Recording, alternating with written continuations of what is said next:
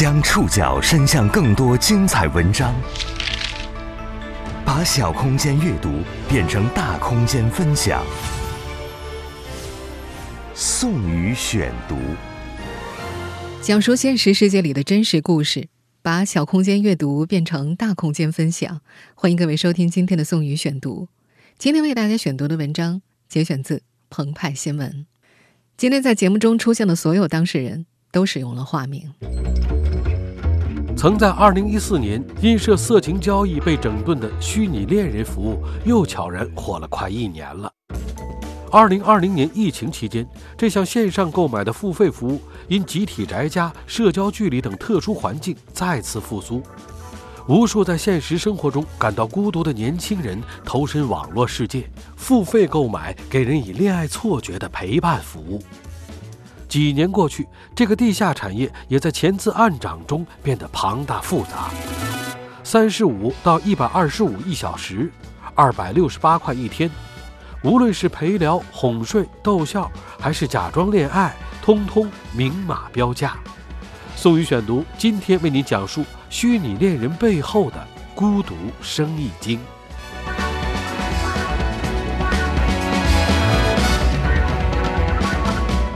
次购买虚拟恋人的包天服务，十九岁的毛欣然似乎体会到了恋爱的感觉。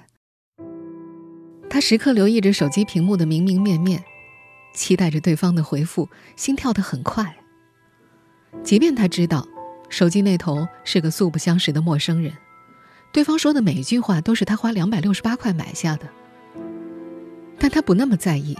毕竟，这样一个所谓的恋人，曾和他一起度过很多人生灰暗的时光。虚拟恋人是一项兴起于二零一四年的付费服务，提供陪聊、哄睡、逗笑和一切给人以恋爱氛围的陪伴。二零一四年，因为涉及色情交易，许多提供服务的淘宝店铺纷纷下架了虚拟恋人服务。直到二零二零年疫情期间，这一沉寂的行业又在集体宅家、社交距离的特殊环境之下再次复苏了，占领了 B 站的自制视频区。人们这才发现，这个隐秘的行业居然一直都在，而且又有翻红之势。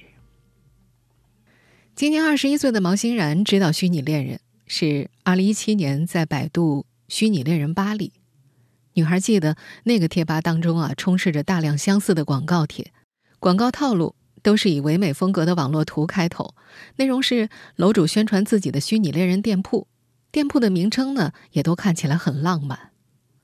毛欣然当时刚上高二，因为觉得那些广告好梦幻啊，他特别想点一个试一试。一个宿舍熄灯后的深夜，毛欣然终于下定决心选了一间店铺，下了半个小时的文字单。他骗客服是给我朋友点的。后来，女孩反思，她说谎的原因或许是当时觉得自己很可悲。而那个所谓的恋人也很快加了毛欣然的 QQ，看到新联系人图标上的红点，女孩的心跳不断加快。下单那天，是毛欣然感到最孤独的一天。中考的时候，他考入了当地最好的高中，以前的朋友渐渐开始疏远，而眼前来自不同生长环境的新同学，他常常无话可说。他的旧 QQ 号被盗了，他找不到倾诉的人。青春期的女孩子讨厌参加班级和学校的活动，人一多她就感到恐慌，就像有一堵透明的墙挡在面前一样。她说：“我觉得周围人不喜欢我，不过我也不喜欢他们。”高二分班之后，毛欣然住校，舍友之间的成绩竞争非常激烈，还经常因为作息问题产生矛盾。每次吵架，他给家里打电话，母亲只是劝他：“你多想想自己的问题啊，吃点好的，换换心情吧。”成绩成了这个女孩唯一的依仗。每次月考出分日，他听不进去课，一天只吃一顿饭，紧张的想吐。下单虚拟恋人那天，他考了高二分班以来的最差成绩。班主任那天让他搬个马扎坐着。瞪着眼睛看他，一直问他为什么退步那么多。十点下了晚自习，他一个人站在宿舍楼背后的空地，盯着一棵树，捂着嘴流泪。同宿舍的室友看到他通红的眼睛，可没有人问他怎么了。那一刻，似乎只有那个花钱买来的虚拟恋人关心他遭遇了什么，在想什么。这么晚来点单，是不是心情不好呀？对方发过来的文字显得语气很温柔，毛欣然的倾诉欲前所未有的高涨。他缩在被子里，一边打字一边哭。他紧紧掖着被角，生怕露出一丁点儿手机屏幕的光，让宿舍里的其他人知道他在熬夜。再后来，他会翻来覆去的看那一晚的聊天记录，反复咀嚼那些安慰的残渣。大约两周之后，他在家关上房门，下了第一个语音单。当时聊了些什么，他已经记不清了。他始终无法忘记语音电话接通的那一秒，有人在那里等着听他说话的那种很兴奋的感觉。相似的灰暗时刻，让上海女孩周璇也选择了虚拟恋人。二零一九年，周璇还在读高三，学业沉重带来的巨大压力被她用力掩埋在心底。即使他以高分考上了上海一所九八五高校，但他发现自己整个人都不太对劲儿。强竞争的学习环境将他再次带回了压力的阴云之下，撑不下去的时候，他去看了医生，被诊断为抑郁症。看诊，吃药，他的情绪慢慢好转，但停药之后，那种难受的无力感又卷土重来，觉得自己什么都做不了。那时高中的好友，也是和周璇一起生病的难姐难妹，第一次给他点了一个虚拟男友。对方知道，周璇在大学里没什么朋友。觉得有人陪他说说话可能会好一些。对周璇来说，虚拟恋人更像是一个树洞。从大一下学期到大二上学期，几乎每隔大半个月，他想起来就点一次。被问到理由的时候，他先是说：“太无聊了。”停顿一下，又补充道：“那段时间心情不好，真的很不好。聊完会好一点。”虽然很短暂，这些选择虚拟恋人的年轻人在现实生活中大多没什么朋友，花钱买来的陪伴也都曾给他们带来过短暂的安慰。但既然是花钱，这项服务的根本性质还是生意，所有的情感需求都明码标价。宋宇选读继续播出：虚拟恋人背后的孤独生意经。虚拟恋人，并不是一门新鲜的生意，在网络世界，它已经悄然存在七年之久。早在二零一四年左右，贴吧、豆瓣等社区就已经开始流行所谓的虚拟恋人。有人留言寻找陪伴聊天的对象，价格在每小时二十块钱不到。此后，大量店铺聚集在淘宝上。在毛欣然的记忆里，二零一七年下单一单最高不会超过五十块钱。他买的第一单虚拟恋人服务，半小时只要八块钱。而如今多轮平台整治之后，市场上以隐秘姿态出现的所谓虚拟恋人的价格已然翻番了，服务分类和收费指标非常的精细，每间店铺都有专门的价目表，大多是店主自己定价，不同的店铺之间价格浮动非常大。二零二一年一月份。澎湃新闻的记者翻阅了淘宝上十几家提供虚拟恋人服务的店铺价目表，如果只和虚拟恋人用打字和语音交流的话，一小时三十五块到八十五块不等；要是语音连麦或者哄睡通话的话，价格是语音文字条的两倍，最贵的超过一百二十五块一小时。时间越长，恋人等级越高，价格也就越贵。自从十七岁开始。毛欣然断断续续购买了几十次虚拟恋人服务，遇到聊得来的，他很快就能进入角色。女孩最高的一次消费是花两百六十八块给一个熟悉的虚拟恋人店员包天，这是他常买的那间店铺里最贵的几种服务之一。在网上还有包月、包年和 VIP 卡。他说，那次他狠下心来包天。以为这样就不必再反复看表，担心按小时计算的甜蜜时间还剩下多少可供消耗了。但包天，并不意味着真正的随时。他第一次包天是在二零一九年的暑假，那会儿他在驾校学车，从早上九点到下午五点，中间只有两个小时可以午休。练车的时候，他把手机放在副驾驶座上，眼睛盯着前方，余光能够瞥见手机屏幕亮起又熄灭。那天烈日炎炎，车里有三十八度，汗从鬓角流下来，他心跳得非常快，几乎快中暑，似乎给这个年轻的女孩子真的带来了恋爱的感觉。他很亢奋，一想到是对方在给自己发消息，就很难集中注意力。到了午休的时候，他想，终于能够好好聊一会儿了。可是对方发来了一条：“宝贝辛苦了，我午睡一会儿，晚点再说。”再接下来就没回过他的消息。这是毛欣然第一次感觉到，虚拟恋人也是有自己的作息的。不会无时无刻围绕着他这个客人打转。他认同真正的恋爱是要彼此包容的，因此他选择了像现实里善解人意的女友那样回了一句“午安”，可心里却在想：可是我都花了那么多钱了。包天到期之前，那位小哥哥在连麦里告诉他，自己已经半个多月没接单了，因为状态不好，不想和人聊天儿。他的等级很快就要从镇店调回金牌了。对方还说，毛欣然是他恢复营业之后的第一个顾客，他很希望毛欣然续单。女孩记得，对方一直在强调自己对他是不一样的。语音连麦里的那个男生，音色清亮，语调温柔，话语却寸步不让，充满意图的话术，让毛欣然有些不愉快。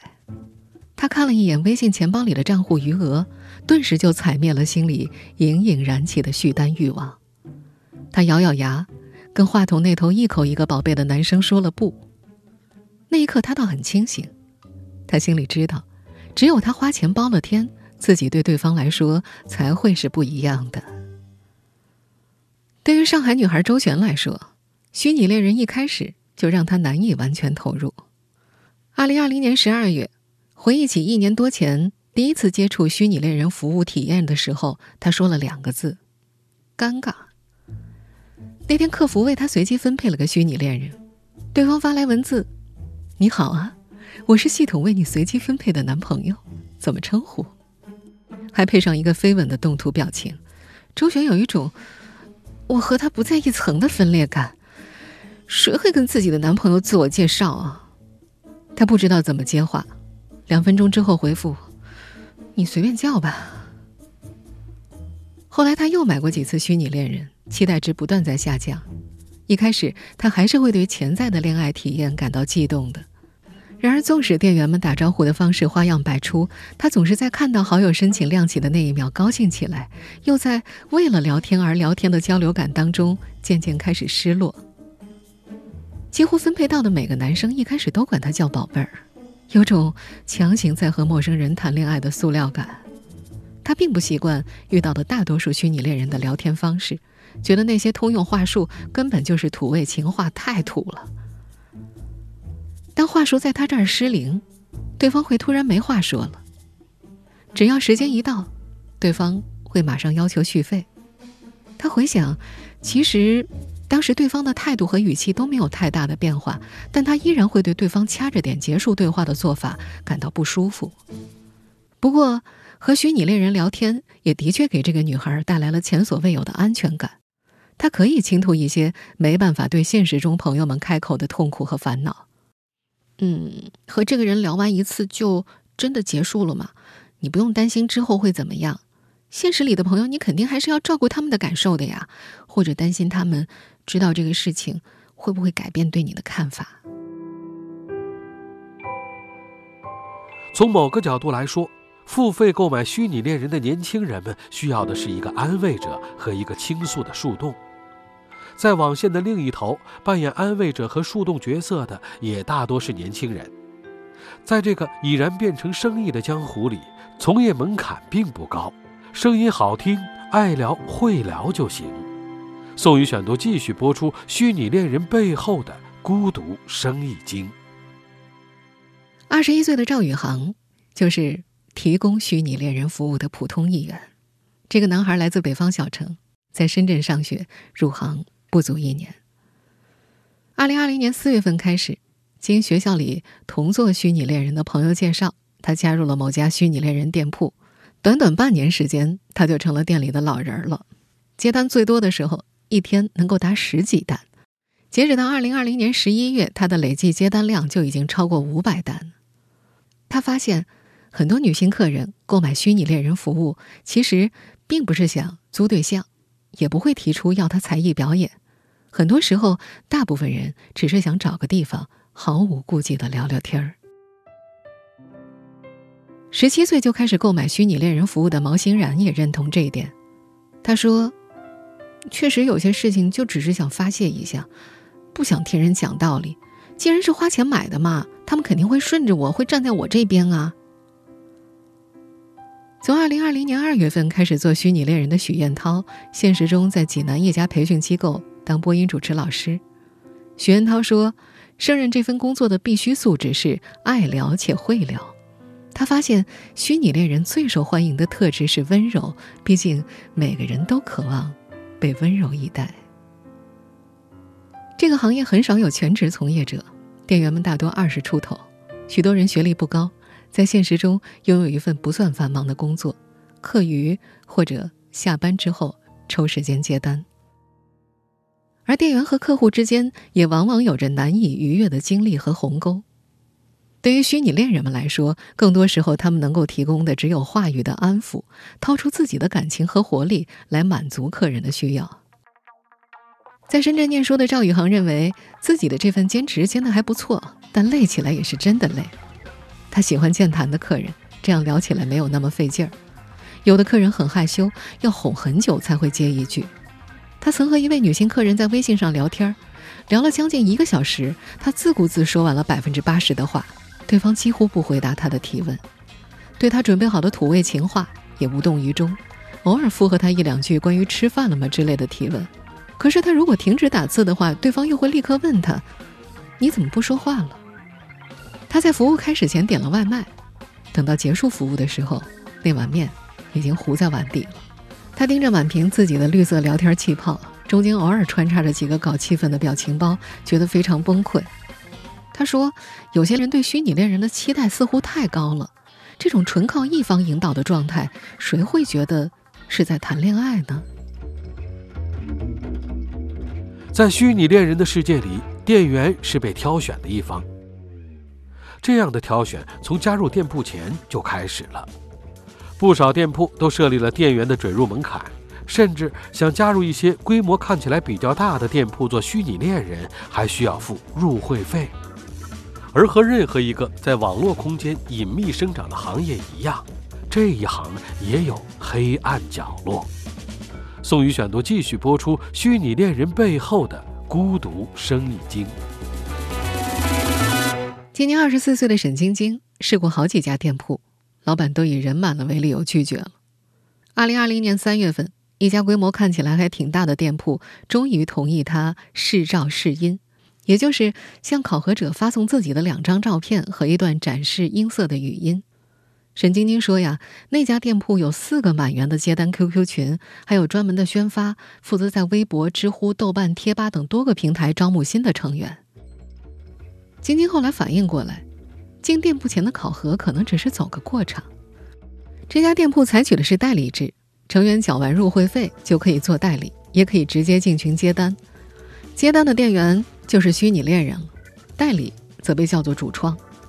通过哪个主创进入接单群，店员们此后就要和这个主创三七分成，而赚取的总利润在他们拿到手之前就已经有更加上级的老板抽过成了。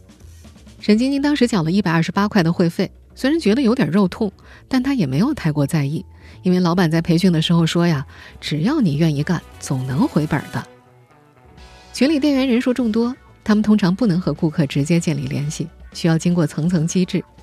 沈晶晶加入的这家店铺采用的方式是：顾客先要通过宣发组的图片信息加主创的微信，主创把订单发到接单群里，店员们纷纷发出写有自己名字的照片，由主创收集之后发给顾客挑选。沈晶晶每次都跟着发了姓名卡，可是她从来没有被顾客选中过。白白耗了一个多月，到了二零二零年四月份，网课开始了，客流量骤减，群里也冷清了不少。沈晶晶默默退出了接单群。她一开始缴的一百二十八块入会费，一分钱都没收回来。入行将近一年的男生赵宇航，对自己所在店铺的男女客人下单比例做了个估计，女生下单的比较多，大概是九比一。他很肯定的说：“嗯，女店员本来就没什么市场，就算有男的来点，有几个是纯聊天的？”在这个行业之内，违法色情行为一直存在。早在2014年，大量虚拟恋人店铺由于涉及提供无聊、磕炮等违法色情行为，淘宝曾经进行过一次较大范围的整顿。如今，在淘宝上搜索“虚拟恋人”，已经找不到相关店铺，顾客和店铺之间都转入了半地下。比如，上海女孩周璇每次购买虚拟恋人服务，采用的搜索词往往是“小哥哥”或者“树洞”。大部分店铺也完善了审核和举报机制，严禁客人或店员借平台从事色情交易、打擦边球。但实际上，打色情擦边球的行为依然在隐秘的角落里潜滋暗长。然财经曾在去年虚拟恋人翻红的时候调查发现，在微信群、QQ 群内确实存在着很多在晚间发生的色情交易。而虚拟恋人的这波翻红和新冠疫情有关。也和视频平台有关。二零二零年新冠疫情期间，虚拟恋人在 B 站、抖音等视频平台火了起来。视频里的小哥哥、小姐姐往往要应对各个 UP 主花样百出的刁难，在奶狗、霸总、萝莉和御姐之间来回切换，陪打游戏、代写作业、代发短信，十项全能，还要和各种年节甚至双十一呼应，衍生出学孤寡娃、叫孤寡之类的猎奇服务。一直到今天。在 B 站分别搜索“虚拟恋人”“虚拟男友”“虚拟女友”相关视频都超过一千条，其中播放量在十万甚至超过百万的不在少数。很多年轻人会因为猎奇去尝试购买虚拟恋人服务，或者干脆自己入行去当别人的虚拟恋人。二十四岁的沈晶晶就是看了 B 站上的视频才萌生自己要去尝试做虚拟恋人的想法。但入行之后，这个女孩子无奈地发现。这个地下市场之内，对女性虚拟恋人的色情期待依然是隐秘的行情需求。他曾经看到店铺的一些成员在 QQ 空间转发防爆指南，所谓的防爆指南就是指导店员们如何防止因为色情问题被举报而导致封号。他加入的那家店铺内有个隐秘的第三个群，店里管入群邀请叫做飞机票，如果有客人有那方面的需求。就会被转移到那个群里去。在了解了这一行业的系列内幕之后，沈晶晶现在觉得，当初希望能够一边和人聊天一边赚点小钱的想法实在是太幼稚了。数年下来，虚拟恋人行业内部已衍生出各种规则和等级，等级越高，收费越贵。但千万别以为做虚拟恋人特别挣钱，大头都被锁在店铺。拿走了。宋宇选读继续播出：虚拟恋人背后的孤独生意经。隔了很久之后，毛欣然才知道，自己在十九岁时遇到的那位包天的虚拟恋人为什么着急续单？因为续单率决定了店员的等级，等级越高，价钱越贵，下一单的抽成也就越多。在虚拟恋人店铺里。恋人一般分为金牌、镇店、男女神等几个等级。赵宇航供职的那家店铺一共有超过五十个店员，他们可以降级接单，但不能升级接单。接单拼的是手速，每次客服在发单群里发消息，店员们扣一，先到先得。每半个月会有一次业绩考核，清算每个店员本月的续单率，也就是顾客对店员的指名率和回购率。按照赵宇航的说法，一旦顾客第二次点他，这个顾客就算他的老客人，因此包天、包周和包月的单子对他们来说尤其重要，一单可以抵一个月的业绩。店员的业绩是和客服佣金挂钩的，业绩不好的时候，客服会催他们勤快点儿；客服催不动的时候，老板就会亲自上阵。这背后的原因当然还是和金钱相关，每一单抽成，店员和老板四六分成。二零二零年二月入行的许彦涛一度对此非常不满。这年暑假，趁着虚拟恋人行业的新一轮热潮，他离开了原来的店铺，自己当老板，并且兼任客服。在他的店里，他把分成方式改成了五五分。离开的另外一个原因是他和曾经的同事恋爱了，而店铺规定，店员之间、店员和顾客之间是不能发生越界行为的。在自己的新店里，他延续了这样的规则。他觉得有些规则是必要的。在这个地下行业之内，每个店铺的规则都不一样。有的店铺为了防止店员私下接单，严格要求店员和客人在结束服务之后互删联系方式。但同时，还有一些店铺希望店员和客人保持更加亲密的关系。赵宇航所在的店铺就规定，结束服务之后不允许店员主动删除客人的联系方式，并且要求他们偶尔主动去跟客人私聊问好，以提升客人的续单率。生意就是生意，你花钱找陪伴、找树洞，对方则希望你继续花钱。这也注定这项由孤独衍生出的情感生意，终究不能替代真正的情感。宋宇选读继续播出：虚拟恋人背后的孤独生意经。比起需要用心维护复杂的现实人际关系，在虚拟世界里。上海女孩周璇认为，交易规则带来了稳定，花钱就能一直找。但她明白自己和虚拟恋人之间是不可能交心的，有些事儿没法聊。大学时第一次失恋，她花钱买了虚拟恋人服务，但她没有告诉对方失恋的事儿。她那会儿太伤心了，她知道对方安慰不了自己。每次下单，她都只留下 QQ，因为微信朋友圈记录着他的现实生活。而他的 QQ 空间都删干净了，没什么好看的。他不想透露自己现实的身份，也不会去打听接单的恋人在现实中的角色。他不想知道对方一天接多少单，他清楚自己只是对方的营业对象。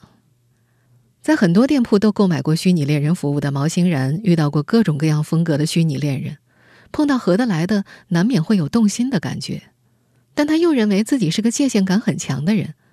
他说：“虚拟恋人只是消遣，自己不会陷进去的。”半年多前，自己单干开虚拟恋人店铺的许艳涛，已经和在店铺里认识的店员女生分手了。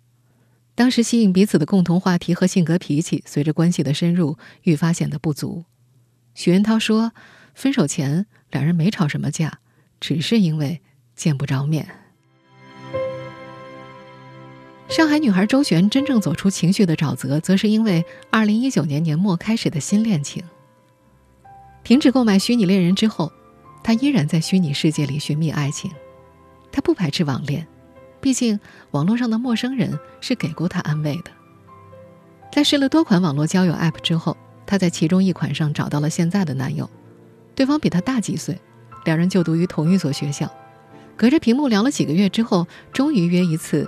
在自习的时候见了面，新的恋情甜蜜的展开了，和男友稳定的感情在很大程度上给了她信心。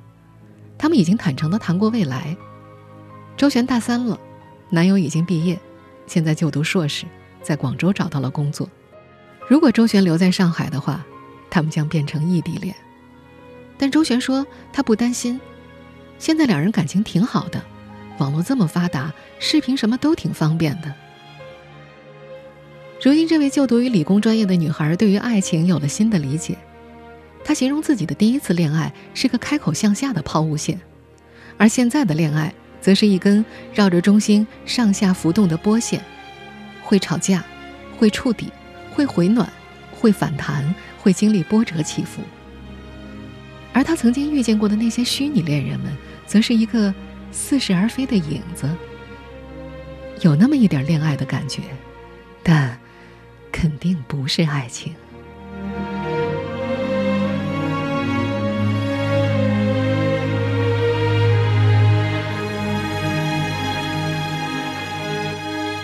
以上您收听的是宋宇选读《虚拟恋人背后的孤独生意经》。本期节目节选自澎湃新闻。收听节目复播，您可以关注本节目的同名微信公众号“宋宇选读”。我们下期节目时间再见。